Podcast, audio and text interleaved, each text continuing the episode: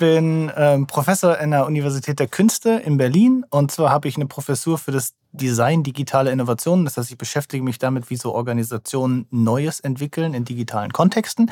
Ich habe einen ähm, Studiengang, berufsbegleitenden Master, der nennt sich Leadership in digitaler Innovation, wo Leute lernen, wie sie im Digitalen irgendwie zu Führungskräften werden.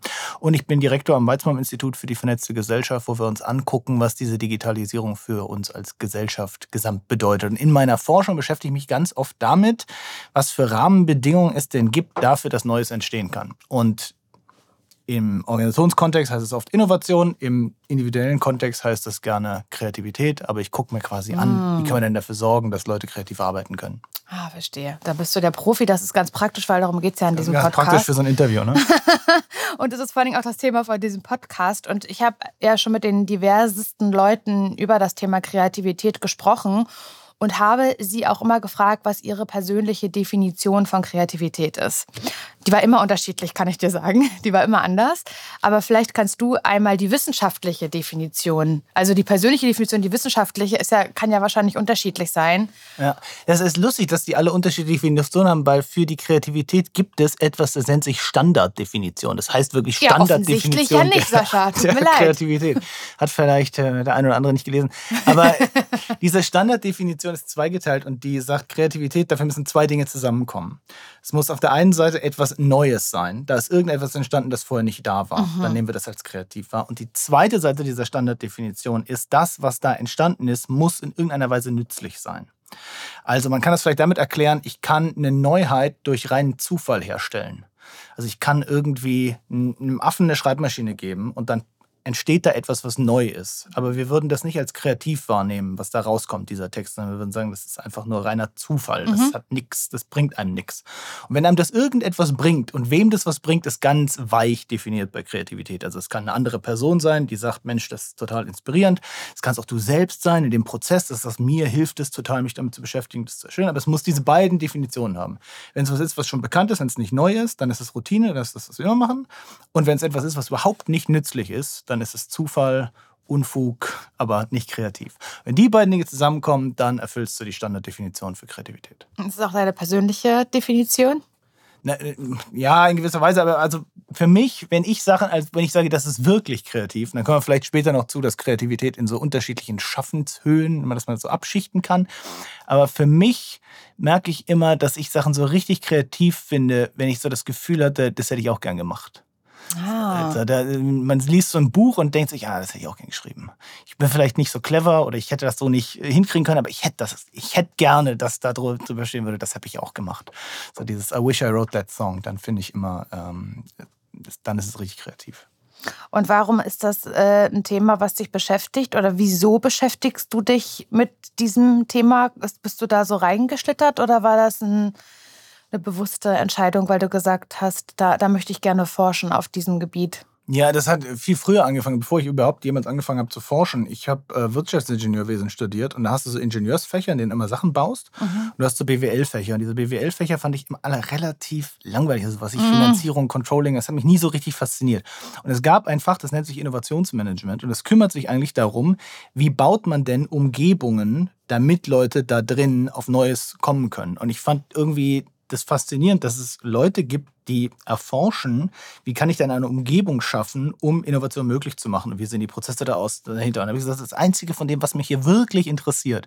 Und dann hatte ich die Möglichkeit, in dem Bereich eine Doktorarbeit zu schreiben und dann bin ich irgendwie immer an der Ah. Uni geblieben, weil ich gern Student war und äh, bin da nie rausgekommen. Und jetzt Bis bin heute ich immer, nicht. Genau, jetzt bin ich immer noch in der Uni und mache eigentlich immer noch das Gleiche. in Und was Weise. genau machst du? Wie, wie, wie, wenn du an den Tagen, an denen du dich mit dem Thema Kreativität beschäftigst, wie sieht dein Tagesablauf da aus? Oder kann man das gar nicht so sagen? Das sind ganz unterschiedliche Sachen. Also ich habe zum Beispiel jahrelang Studien gemacht zu Makern. Das sind diese Leute, die mit 3D-Druckern und so CNC-Fräsen durch die Gegend laufen und wie die in Repositorien Ideen von anderen weiterspinnen und daraus Inspiration ziehen. Damit habe ich mich beschäftigt.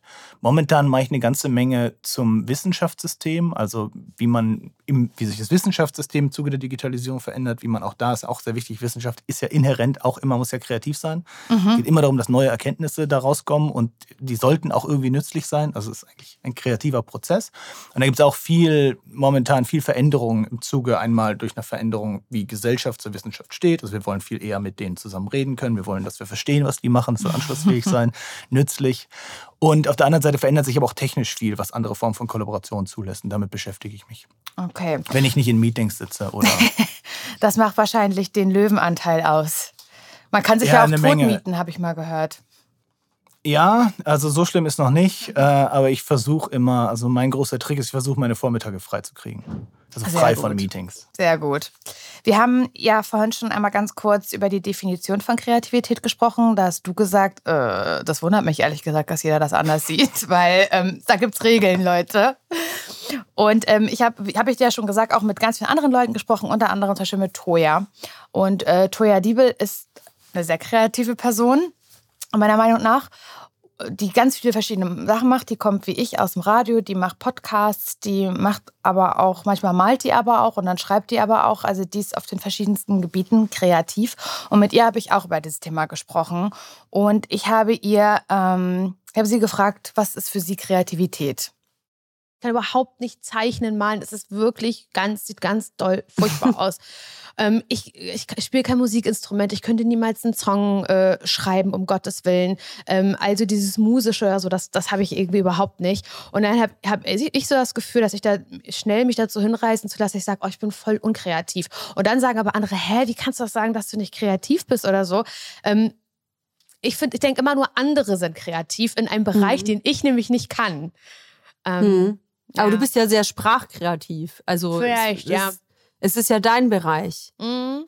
Aber das habe ich auch, äh, habe ich auch gestern mit äh, den beiden von Geschichten aus dem Alpbau darüber gesprochen. Ich bin das eher spontan mh, als geplant. Ich finde, das ist ein Unterschied. Ich finde, es ist ein Unterschied, ob man ein, keine Ahnung, ein Gag äh, schreiben muss, sich er, erarbeiten muss, den man mhm. dann später eins zu eins auf der Bühne präsentiert oder ob mich peinlicherweise jemand auf die Bühne stellt mit dem Mikrofon und dann heißt es, mach mal jetzt irgendwas, unterhalt die Leute. Das würde mhm. besser für mich funktionieren. Da würde ich weniger eine Krise kriegen, als wenn ich im Vorfeld hier eine Woche sitze und mir einen Gag überlegen müsste.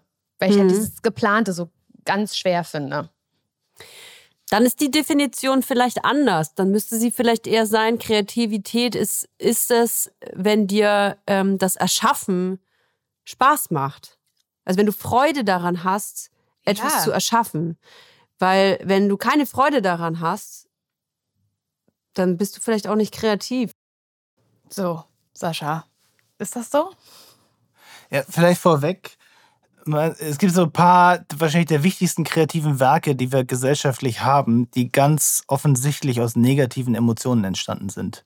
Ohne Spaß. Genau, also was ich das ganze Övre von Nirvana kannst wahrscheinlich nehmen und ist einfach also. wahnsinnig traurig mhm. und äh, schlecht gelaunt und das in Musik gepackt, die eine ganze Generation definiert hat.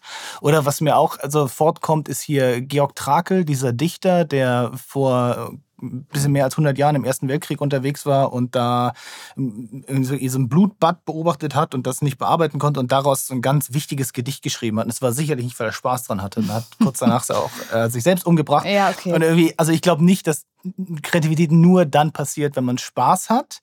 Äh, es gibt sogar in der Psychologie etwas, das nennt sich Mad Genius Hypothesis. Das sagt, muss man ein bisschen verrückt und irre sein, um kreativ sein zu können. Und es gibt ganz viele Meta-Analysen, sowas über, über, den, über die Emotionen, die wir haben und die Kreativität. Und tatsächlich ist es so, wenn du eine positive Emotion hast, Freude, Spaß dabei hast, dann bist du damit kreativer, als wenn du eine, zum Beispiel Traurigkeit eine negative Emotion hast. Das heißt aber nicht, dass nicht einzelne Leute eine negative Emotion nutzen können und ihre Kreativität als Vehikel nutzen oder als Ventil, um damit umzugehen. Es gibt in der Psychologie dieses Imposter-Syndrom dass man das Gefühl hat, irgendwann müssen die doch merken, dass ich das nicht kann. Oh ja. Und Darauf warte ich auch noch. Genau. Und Vielleicht zu, kommt es heute im Podcast raus hier. Je, je, nach Studie haben so bis zu 70 Prozent der Gesellschaft spüren das, dass sie das Gefühl mhm. haben, ich bin hier in einer Position eigentlich kann ich das doch das ist überhaupt dieses nicht. Hochstapler. Was, genau, Hochstapler, ja. Post ist einfach nur ja. das mhm. Englische für Hochstapler. Hochstapler-Syndrom. Und bei Kreativität ist es deswegen so ausgeprägt, weil wir ja einen Unterschied haben zwischen dem kreativen Prozess und dem kreativen Ergebnis. Du guckst ja auf deinen eigenen kreativen Prozess und der ist total anstrengend und langwierig ja. und iterativ. Du gehst da immer wieder drüber und so richtig schön ist immer noch nicht, dann macht man das nochmal.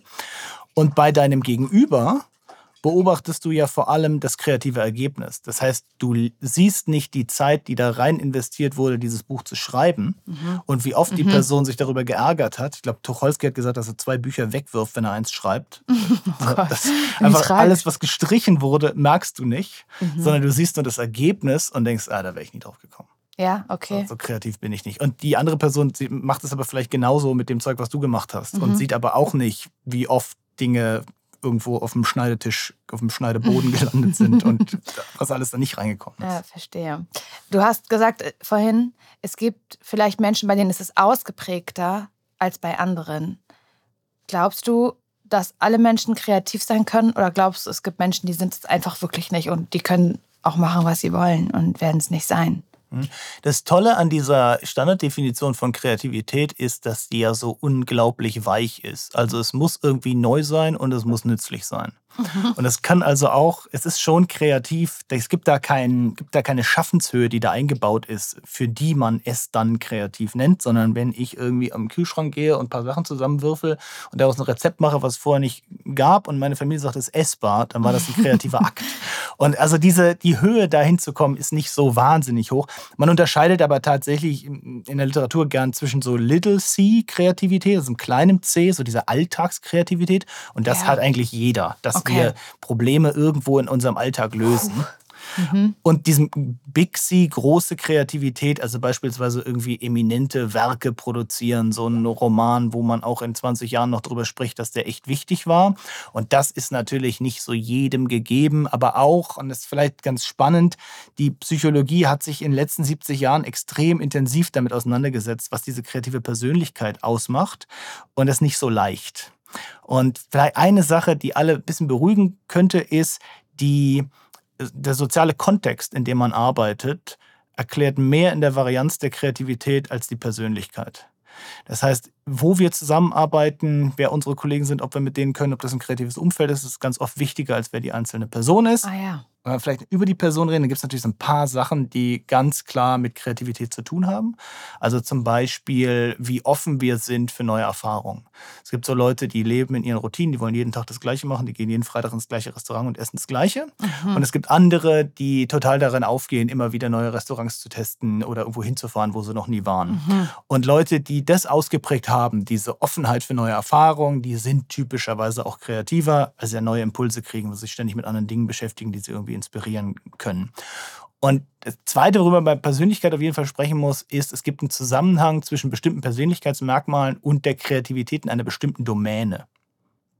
Also, wenn Leute sehr, sehr gewissenhaft sind, dann ist das möglicherweise hilfreich für die Form von Kreativität, die man in der Wissenschaft braucht. Vielleicht aber nicht wahnsinnig hilfreich für die Form von Kreativität, die man im Radio braucht.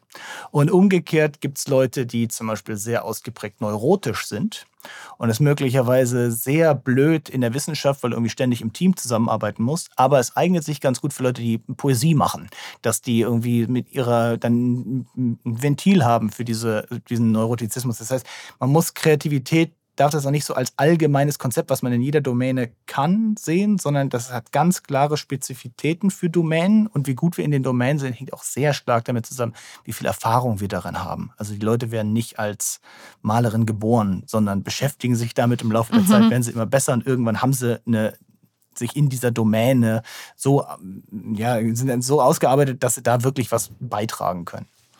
Aber es ist ja so, wenn man sich, ich habe das ganz oft schon gesagt in diesem Podcast, wenn man auf so eine Stellenanzeige geht und eine Bewerbung schreibt, dann steht da als allererstes meiner Meinung nach, dass Menschen, also dass der und der Job kreative Mitarbeiter und Mitarbeiterinnen sucht. Dieser Begriff wird da einfach so reingeworfen. Ich finde es aber immer gar nicht so genau klar, was das eigentlich bedeutet. Ist denen vielleicht auch nicht klar, die ja, Stellenanschreiben. Kleine Floskel ja. reingeworfen, ja, ja, genau. Aber äh, meine Frage ist, wenn jetzt zum Beispiel Leute diesen Podcast hören und das Gefühl haben, nee, irgendwie, bestimmt bin ich kreativ, aber ich würde es eigentlich gerne noch ein bisschen ja, mehr herauskristallisieren. Wie gibt es irgendwie eine Technik oder eine Methode, wie ich das fördern kann, wenn ich mich unkreativ fühle? Mhm. Also ja, ja, ja. Also unsere Kreativität hängt ganz stark mit unserer kreativen Selbstwirksamkeit zusammen. Und Selbstwirksamkeit bedeutet, habe ich Vertrauen in meine Fähigkeit, eine Sache machen zu können. Und wenn ich dieses Vertrauen habe, dann gehe ich das Abenteuer ein und setze das um. Und dieses Gefühl von Selbstwirksamkeit, das muss man sich vorstellen wie so ein Wasserglas, was wir mit uns rumschleppen. Und dieses Wasserglas wird gefüllt durch Feedback. Also wenn ich immer wieder höre, dass Leute Sachen, die ich gemacht habe, interessant finden, schön finden, nützlich finden, dann füllt sich dieses Wasserglas von meiner Selbstwirksamkeit. Und dann glaube ich, dass ich immer mehr machen kann mit meinen Fähigkeiten, weil ich immer wieder höre, dass irgendwas funktioniert. Ich kann natürlich im Kleinen anfangen, dieses Wasserglas langsam zu füllen. Also ich sollte mich vielleicht, wenn ich das Gefühl habe, ich bin nicht wahnsinnig kreativ, nicht gleich hinsetzen und sagen, und jetzt schreibe ich den generationsdefinierenden Roman, sondern eben mit kleinen Dingen anfangen, um diese Selbstwirksamkeit langsam ein bisschen aufzufüllen Ah, und ja. Feedback zu sammeln davon und im Laufe der Zeit das auszubauen. Ich habe vorhin zu Toja gesagt in dem Gespräch, was du gehört hast, dass ähm, ich immer, also dass ich nicht so gut darin bin, geplant kreativ zu sein. Also geplant etwas zu schreiben oder für einen bestimmten Tag kreativ zu sein oder für einen bestimmten Moment, sondern eher aus der Spontanität heraus. Kann man das überwinden? Kann man geplant kreativ sein? Ja, oder umgekehrt. Also, ich habe gerade eine Masterarbeit betreut von einer äh, Theaterregisseurin und die hat sich so die ganze Literatur zur Kreativität angeguckt und da steht immer, dass man mit dieser Ungewissheit umgehen muss, dass das irgendwie in einen Prozess gegossen werden muss und so weiter. Weil viele Leute eben ein Problem damit haben, mit diesem Improvisieren und diesem Spontan. Und die hat sich Theaterproben angeguckt und geschrieben, dass da genau das Gegenteil passiert, dass die Ungewissheit nehmen, absichtlich in das System reinwerfen, damit dort Spielräume entstehen, wo die Leute kreativ drin sein können, weil sie dann darum albern können, spielen können und das ihnen eine Möglichkeit gibt, die sie in einem Prozess nicht hätten. Und deswegen weiß ich gar nicht, ob ich das so wegschieben würde als Problem, Okay. sondern dass es möglicherweise ein, ja, irgendwie ein Vehikel ist für deine Kreativität. Dann würde ich eher fragen, wie kann ich diese Inge Ungewissheit in Prozesse, denen ich folgen muss, reinpacken, damit ich da Spielräume habe, um auf meine Art und Weise kreativ zu sein. Ja, die Challenge in diesem Podcast ist ja, dass ich was schreibe. Mhm. Kapitel eines Buchs, das ist die Challenge, die ich mir selbst auferlegt habe. Man kann ja Das sehr ist ja- spontan schreiben. Ja, man kann aber auch sehr spontan ganz lange auf ein weißes Blatt gucken, wo ein Cursor blinkt. Ja. Ein Kollege von mir, der diktiert seine Aufsätze. Ah, das ist gut. So, der schreibt das gar nicht hin, weil er sagt, wenn er das diktiert, dann klingt das eh so ein bisschen mehr, wie er das sagen würde und nicht ganz so ah, verkopft. okay. Und es zwingt dich ja niemand mit einem Füller, dich da hinzusetzen und das tatsächlich runterzuschreiben, nur damit es am Ende ein Kapitel gibt. Also ich würde überlegen, wie, wie passt es zu dem, wie ich sowieso, und mit Reden scheint es ja nicht so richtig ein Problem zu haben, also vielleicht ist das eine Das einfache Art und. Weise Ja. okay. Ja, das ist eine gute Idee. Danke. Ja, gerne. Danke für diesen, ähm, für diesen Ausflug und für diesen Tipp. Wir kommen zu einem nächsten Thema und zwar zu den drei Theorien des kreativen Denkens. Im Hinblick auf die Prozesse, die ablaufen, gibt es drei verschiedene Theorien des kreativen Denkens zurzeit. Einmal die sogenannte kontrollierte Aufmerksamsauffassung des kreativen Denkens, eben die Idee, dass wir generieren neue Ideen, indem wir sozusagen top-down danach suchen. Eine zweite Auffassung ist, dass es letzten Endes auf Assoziationen drauf ankommt. Also das ist die zweite Auffassung der Assoziationstheorie des kreativen Denkens. Und dieser Auffassung zufolge besteht Kreativität in der Fähigkeit, weit auseinanderliegenden Begriffe neu miteinander zu verknüpfen. Also eine Remix oder eine Rekombination von Ideen. So, und Remix ist ja auch ein bisschen dein Thema. Ja, da habe ich ein paar Mal zu publiziert. So, genau. Ähm, wir sind ja durch den Science Slam auf dich aufmerksam geworden, unter anderem, den du machst. Vielleicht kannst du aber ganz kurz erzählen, was du da machst. Ich mache gerade eine Studie über Science Slams übrigens. Na als dann. kleine Fußnote. Sehr gut. Ähm, also, ich habe mir diese Tüftler angeguckt, die auf Online-Plattformen ihre Designs hochladen. Und wir wissen eigentlich, dass fast nichts wirklich neu ist, sondern wir immer Einflüsse und Inspirationen haben, die wir verarbeiten und dann daraus etwas Neues machen. Das heißt, alles, was wir als neu wahrnehmen, ist eigentlich eine Art Remix von den Inspirationen, die wir gesammelt haben in dem Prozess oder in unserem Leben. Und diese Plattformen von den Makern, die erlauben, jedes Design zu bearbeiten. Man muss aber angeben, wo man das her hat. Okay. Und damit konnten wir auf einmal sichtbar machen, wie diese Remixe irgendwie durch das Netzwerk gehen. Und das ist normalerweise etwas, was total unsichtbar ist. Also in deinem Kapitel, was du schreibst, sind irgendwelche Inspirationen drin. Du hast was anderes gelesen, gesagt, das ist ein interessanter Gedanke, das baue ich da ein. Oft ist es dir nicht ganz klar und uns als Lesen ist es überhaupt nicht klar, Ja. wo, diese, wo die herkommen. Und in dem, in dem Projekt, was wir gemacht haben dazu, konnten wir nachvollziehen, dass Leute sich Ideen von da nehmen, das weiterverarbeiten und was dann daraus wird und konnten dann Theorien darüber anstellen, dass es zum Beispiel ganz oft so ist, dass dir der Remix relativ nah zu dem passiert, wo das eigentlich herkommt. Also du nimmst irgendwie ein ähm, Wasserglas und das sieht jemand und sagt, ah, das wäre aber als Tasse mit Henkel noch besser und macht einen Henkel ran und man nein, sieht eine diese Tasse. Verkettung. Genau, es gibt aber auch welche, die wirklich ganz weit auseinander sind. Also wir hatten einen so einen Fall, da hat jemand so kleine Etiketten gehabt für Blumentöpfe. Und da steht da drin, hier ist irgendwie Tomate und hier Mhm. ist, ähm, was weiß ich, Basilikum. Ginster oder was Mhm. man so auf dem Balkon hat. Und eine andere Person hat das gesehen und gesagt, genau sowas brauche ich auch in meinem Büro, weil ich den Leuten immer sagen will, was sie mit einem Dokument machen sollen. Und hat dann aus diesen Dingern so kleine Clips gemacht, um die an Papier ranzupacken, um dann zu sehen, hier bitte unterschreiben, hier lesen, für dich vielleicht interessant. Und hat einfach diese Idee dieses kleinen Etiketts, was man wiederverwenden kann, aus der Domäne von irgendwie dem Garten genommen und ins Büro übertragen. Das gibt es durchaus auch. Und wir nehmen das quasi als deutlich kreativer wahr, wenn die Distanz zwischen dem, was uns inspiriert hat und dem, wo wir es hingebracht haben, höher ist. Während ein Glas zu nehmen und einen Henkel ranzumachen, sagen wir, ja, wäre ich auch drauf gekommen. Bei dem anderen sagen, ja, wäre ich nicht drauf gekommen. Aber Mhm, ist clever. Also eigentlich nicht schlimm, sich an anderen Sachen zu bedienen. Weil ich finde schon, dass wenn man selber was schafft oder überlegt, ich möchte einen Song schreiben, ich möchte ein Buch schreiben, ich möchte vielleicht einen, mir einen neuen Podcast überlegen, dass ganz oft die, die der Gedanke kommt, das gibt's ja alles schon. Es gibt ja schon alles. Das braucht ja jetzt nicht noch mich, die das auch macht. Und da sagst du, nein. Also in der, in der, also wenn wir Standarddefinition von Kreativität nehmen, neu und nützlich, dann kann dieses nützlich durchaus auch für dich selbst sein, dass es nützlich ist, in diesem kreativen Prozess es selber auch zu machen. Also man muss nicht darauf warten, dass die Welt es unbedingt braucht, sondern man kann sagen, ich brauche das, um das, ich muss diesen Roman jetzt mal schreiben. Für mich. Ähm, Genau, ich brauche das einfach und hoffentlich interessiert es auch wen anders.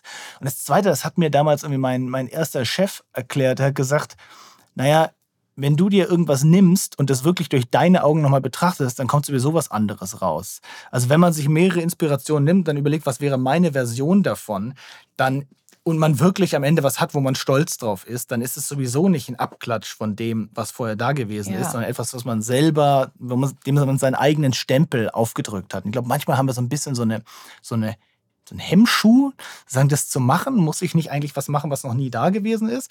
Aber tatsächlich in so Prozessen, wenn wir sagen, wie würde ich das denn sehen? Wie würde ich das interpretieren? Wie würde ich das zusammenmanschen? Wir halt nicht bei Null anfangen, sondern schon Einflüsse haben und uns einfach trauen müssen, da dem stärker auch das aufzudrücken, was wir sind, was unsere Perspektive darin ist. Vielleicht kannst du es einmal für Normalsterbliche nochmal erklären, diese drei Theorien des kreativen Denkens. Wie ist das, ähm, soll ich das sagen, wie, wie, wie kann ich das in meinem Alltag oder meiner Arbeit anwenden? Das ist so das Standardmodell des kreativen Prozesses. Das ist fast 100 Jahre alt von einem Typen, der heißt Wallace. Und er hat gesagt, eigentlich läuft so ein kreativer Prozess in vier Stufen ab. In der ersten Stufe muss ich mich mit dem Inhalt auseinandersetzen und irgendwie zu dieser Frage kommen, die ich beantworten will. Und nur wenn ich Ahnung vom Inhalt habe, dann kann ich auch auf eine Idee kommen. Ansonsten bin ich halt da fremd. Und das zweite nennt er halt eine Inkubationsphase. Das heißt, ich nehme dieses Problem mit und schlaf zum Beispiel drüber oder geh spazieren oder mach irgendwas anderes. Und das dritte ist dann dieser Aha-Moment, so Illumination, mir kommt dieser Einfall. Und wenn mir der Einfall kommt, dann muss ich viertens gucken, verifizieren, stimmt das überhaupt? Kann man das machen? Geht das? Ganz oft haben wir Einfälle, die halt nicht gehen. Und das kriegen wir dann raus, wenn wir das einmal versuchen. Und diese vier Stufen in so einem Kreativitätsprozess, wie gesagt, gibt es seit knapp 100 Jahren. Das ist das absolute Standardmodell und kennen wir alle aus unserem Alltag. Wir beschäftigen uns mit, wenn wir ein Regal an die Wand bringen wollen und die Anleitung ist nicht dabei, dann beschäftigen wir uns erst damit, dann fragen, wie zum Teufel soll das gehen? Dann gehen wir irgendwie einkaufen, uns fällt an der Kasse, weil wir da rumdämmeln ein, ah, so könnte das gehen. Wir gehen nach Hause gucken, geht tatsächlich. So das absolute Standardprozess. Was vielleicht noch wichtig ist zu verstehen, Kreativität heißt nicht immer, dass wir mit einem Problem loslaufen. Mhm. Das ist nicht, dass man immer erst ein Problem braucht und dann baut man die Antwort auf dieses Problem, sondern diese Dualität von Problem und Lösung, das ist mehr ein Paar. Das muss man sich vorstellen wie Parship. Alle elf Minuten verliebt sich ein Problem in eine Lösung. Ich kann aber auch mit einer Lösung anfangen. Also ganz oft tüfteln Leute an Themen rum, weil sie das Material interessiert, weil sie das spannend finden, sich damit zu beschäftigen. Und erst später im Prozess finden sie raus, worauf könnte das eigentlich eine Antwort sein. Also dieses, allein das Beschäftigen, das Tüfteln kann schon dazu führen, dass am Ende was Kreatives rauskommt. Man weiß noch nicht so richtig, wofür ist das nützlich und man hat so ein Gefühl, das macht mir irgendwie Spaß, will mich damit beschäftigen. Das scheint irgendwann wird das schon sinnvoll sein. Das haben wir auch sehr viel mit unseren Makern gehabt, dass dann andere gekommen sind und gesagt haben, das ist eine total gute Idee für mein Problem. Ah, okay. Lass uns das mal hier rüber transferieren. Mhm. Aber oft warten wir ja erstmal auf diesen Aha-Moment, auf diese eine Idee, auf dieses Ah, das ist gut. Darauf habe ich gewartet. Vielen Dank. Und äh, Dr. Reska Hardy hat dazu etwas ähm, ja, zum Thema Ideen und Dämmerschlaf gesagt. Vielleicht magst du das noch einmal abspielen. Eigentlich wird, ähm, äh, werden die verschiedenen Hirnnetzwerke nacheinander nachts im Tiefschlaf abgeschaltet. Aber, aber in diesem kleinen Zwischenstadium vorm Einschlafen, des Dämmern, oder wenn man im Begriff ist, aufzuwachen, das sind sogar ähm, Phasen, wo berühmte Entdeckungen gemacht wurden.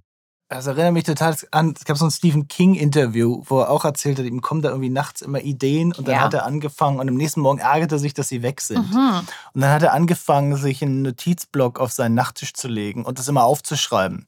Und am nächsten Morgen hat er drauf geguckt und gesagt, was ist das für ein absoluter Schwachsinn. Also, dass diese Verifikation in dem Augenblick, wo wir weit assoziieren, natürlich ausgeschaltet ist und wir dann Ideen haben, aber nicht diesen Schritt machen zu überprüfen, ist das jetzt tatsächlich eine gute Idee und er dann am nächsten Morgen relativ frustriert war und seine Antwort darauf war, wenn das eine wirklich gute Idee ist, dann kommt die wieder. Ah. Und ansonsten wird mein Unterbewusstsein sagen, es war, war so ein Impuls vorm Schlafengehen, das können wir wieder weglegen, das ist nicht wahnsinnig wichtig. Kannst natürlich aber auch einfach dir einen Notizzettel auf deinen Nachttisch legen und das jedes Mal aufschreiben. Also das wäre auch dein Ratschlag, na, mein Ratschlag wäre vielleicht, wie Stephen King, zu, zu überlegen, warten. sind die wirklich so gut? Und wenn die gut sind, dann drängen die sich wieder und wieder auf und dann kommen die nochmal, wenn man duschen wirklich? geht und dann hat man. Aber das finde ich irgendwie deprimierend. Das ist so, deprimierend ist das ganz schön, dass diese kreativen Ideen, die wirklich gut sind, so vehement sind, sich durchsetzen zu wollen. Okay. Also ich denke immer, ja, hast jetzt halt vergessen, der aufzuschreiben, deswegen kommt es halt nicht wieder. Aber eigentlich war die total gute Idee. Weißt du, es ist so Lob an mich selbst, dass ich eine gute Idee hatte, die ich halt nicht mehr weiß. Ja, aber wenn du sagst, dass sie vielleicht nicht wiederkommt, weil sie krass blöd war. Naja, war das diese, diese vier Schritte, nachdem wir irgendwie diese ja, okay in die Breite gegangen sind, müssen wir auch mal konkreter werden und verifizieren, passt das überhaupt? Und vielleicht wurde verifiziert und vielleicht war es nicht ganz so brillant. Okay. Aber es kann natürlich sein, dass bei dir anders ist, aber wahrscheinlich nicht, höchstwahrscheinlich nicht. Bei mir ist es übrigens überhaupt nicht so, dass ich Ideen habe, bevor ich schlafen gehe. Echt nicht? Also das hängt bei den Leuten immer von einer inneren Uhr auch ab, wann sie kreative Phasen okay. haben. Und das ist übrigens so, dass du am Tag dann, wenn du sehr gut analytisch bist, ist auf der gegenüberliegenden Tagesseite, wie zu den Zeitpunkten, wenn du sehr kreativ im Sinne von so divergentes Denken auf viele unterschiedliche unterschiedliche Ideen kommen kannst. Und da hat jeder eine unterschiedliche innere Uhr, so wie wir auch mhm. unterschiedlich spät müde werden ja, und ja. eher Morgenmenschen sind, Nachtmenschen sind oder in der Mitte sind. Und bei mir ist es eher tagsüber und abends bin ich dann eher K.O. und habe nicht so richtig tolle Einfälle. Ich kenne das schon vom Schlafengehen. Ja, das ist bei so zwischen, zwischen, ja? zwischen Wach und Traum oder zwischen, ja, genau dieser Dämmerschlaf. Denke ich, Wahnsinn. Ich glaube, sowas gab es noch nie. Ich glaube, das ist wirklich die beste Idee auf der ganzen Welt. Da setze ich mich morgen früh sofort dran. Krass, ich werde wahrscheinlich einen Preis dafür kriegen. So. Das ist ungefähr mein Gefühl vom Schlafengehen. Also ich würde dann wirklich zum Notizzettel ja, äh, raten, okay. wenn die so gut sind. es gibt aber etwas, also nicht nur mit diesem Dämmerschlaf kann ich mich äh, offensichtlich identifizieren, was Ideen angeht, sondern was ich auch fühle, und da kommen wir schon zum nächsten Thema, ist das Thema Ablenkung durch Handy und andere Medien. Ich auf jeden Fall ganz vorne mit dabei, ist mein ganz großes Problem. Und auch da hat Dr. Röska Hadi was zu, zu sagen. Wenn wir uns ständig äußere Reize zuführen, dann ähm, sind wir äh, mit dem Executive Control Netzwerk nach außen gerichtet, um diese, diese äh, Wahrnehmungseindrücke äh, äh, zu verarbeiten. Und da, äh, dabei wird die Aktivität des Default Mode Network oder Grundmodus Netzwerk heruntergefahren. Und insofern ist viel Fernsehen oder ständig am Handy oder ständig im Internet unterwegs äh, sein nicht förderlich für die Kreativität. Er ist ungünstig. für dich. Er ist ungünstig für mich ganz persönlich. Ja, für die und wahrscheinlich für die ganze Gesellschaft ja. momentan. Die mich sehr gerne äh, oder sehr viel Zeit am Handy verbringe bei TikTok, Instagram, YouTube und Co. Aber ich muss dir ganz ehrlich sagen, dass ich dann dass ich das Gefühl habe, wenn man da Leute sieht, die machen irgendwie ein, ein gutes Video oder man sieht, hey, ähm, da hat XY gerade ähm, ein Foto gepostet, mein neues Buch ist jetzt draußen oder ich habe jetzt einen Buchvertrag unterschrieben. Vielleicht, ich weiß nicht, vielleicht verwechsel ich dann zwei Sachen, aber das ist dann manchmal auch der Punkt, an ich das Handy weglege und mich das dazu inspiriert hat. Das will ich auch. Und dann ist es vielleicht doch das Handy. Also ist das wirklich so, dass es so unkreativ macht, diese Medien? Oder kann das auch tatsächlich ganz anders äh, Einfluss haben auf die Kreativität? Ja, ich glaube, das müssen wir zerlegen. Es gibt so lustigerweise ganz viel Literatur zum Zusammenhang zwischen Kreativität und Freizeitgestaltung von Kindern. Und wenn man die die ganze Zeit vor den Fernseher setzt, dann sind die tatsächlich unkreativer als Kinder, die sich langweilen müssen und mhm. die sich Spiele ausdenken müssen und tatsächlich überlegen müssen, wie komme ich hier durch den Nachmittag mhm. und dann im wahrsten Sinne des Wortes kreativ sein müssen. Die sind auch kreativer als Kinder von so ganz, ähm, ganz energischen Eltern, die irgendwie ganz viele extracurriculäre Aktivitäten in die reinpacken und sagen, jetzt musst du Geige spielen gehen, jetzt gehst du zum Schachverein und so weiter. Die langweilen sich auch nie und sind dann auch nicht so kreativ, weil die Aha. anderen durchs Langweilen ihre Kreativität trainieren, so wie andere halt Geige spielen. Mhm. Und das heißt, dieses, dieses Langweilen und damit umzugehen, auf Ideen kommen, wo unser Hirn wirklich sich überlegen kann, was mache ich jetzt damit, ist tatsächlich ein wichtiges Element. Was du beschreibst, ist, der, ist die Inspiration, dass ich ja auf irgendetwas zurückgreifen muss, um es, um dem meinem eigenen Stempel aufzurücken, um zu überlegen, was ist meine Version davon. Unser Problem mit den Handys ist, dass wir diese Zeiten der Reflexion, wo wir überlegen, was mache ich jetzt damit, total einschränken. Und früher haben wir uns relativ häufig am Tag gelangweilt. Und heute, selbst wenn wir in einer Supermarktkasse stehen, da ist eine Person vor uns, dann können wir unmöglich diesen diese Situation ertragen, greifen sofort zum Handy und nutzen nicht mal diese 30 Sekunden, um irgendwie kurz zu reflektieren mhm. und was zu überlegen. Wir müssen diese Zeiten haben, wo wir all diesen Input, den wir kriegen, auch verarbeiten können, weil nur Input führt halt dazu, dass du den ganzen Tag fernsiehst, aber da entsteht dann nichts Neues. Das heißt, du musst irgendwie überlegen, was ist jetzt mein Spin da dran. Mhm. Und was wäre dein Ratschlag dann in unserer Medienwelt, in der wir uns befinden, unserer Smartphone-Welt?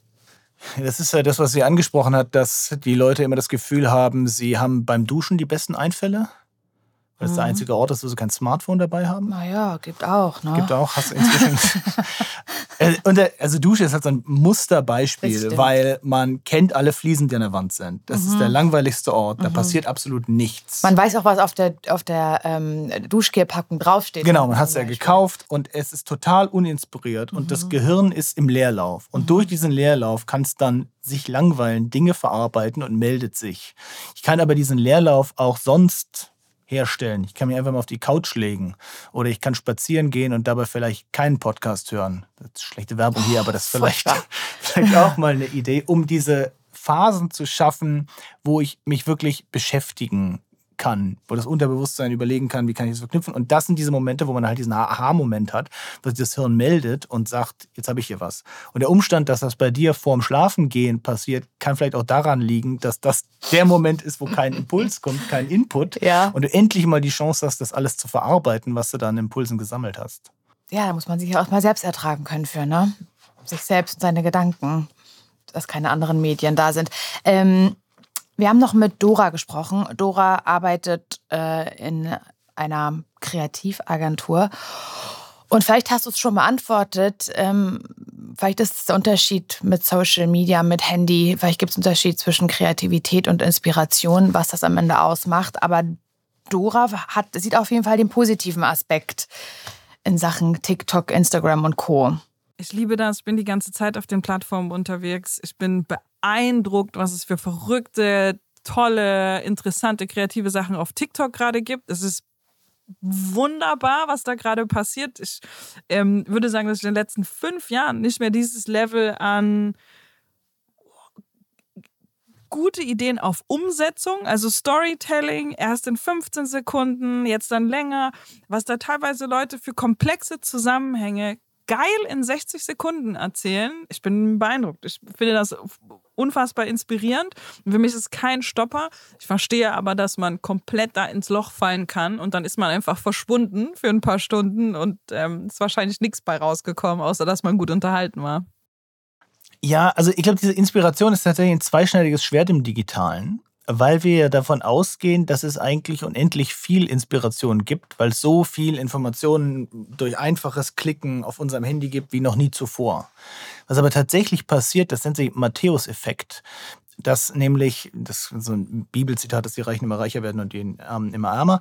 Und dieser Matthäus-Effekt, das beschreibt auch, warum ein Bestseller sich besser verkauft, wenn er Bestseller ist, weil die Leute sehen, ah, ist ein Bestseller, kaufe ich auch. Und genau das passiert im Digitalen auch, dass nämlich wir ganz oft Inspiration aus den gleichen Sachen ziehen. Also wenn wir uns alle die gleichen paar Podcasts anhören, die gleichen paar YouTube-Kanäle angucken und dann denken, sowas mache ich auch, dann sorgt diese Vielfalt an Inspiration eigentlich mehr dafür, dass die Ergebnisse konvergieren und ähnlicher werden, ja. als dass sie unterschiedlicher werden. Und man das zum Beispiel ganz stark merkt, sind so regionale Unterschiede.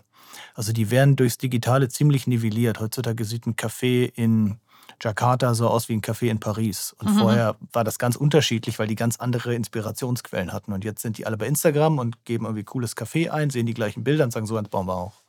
Verstehe. Das heißt, da will ich schon sagen, dass dieses, also die Inspiration, die man rauszieht, der Trick muss halt sein, auf Dinge zu kommen, die andere so nicht sehen oder Verbindungen herzustellen, die andere nicht sehen und nicht die gleichen fünf Kanäle zu gucken, die die auch gucken und dann sagen, ja, und jetzt mache ich da nochmal einen kleinen Twist dran und dann habe ich das auch gemacht.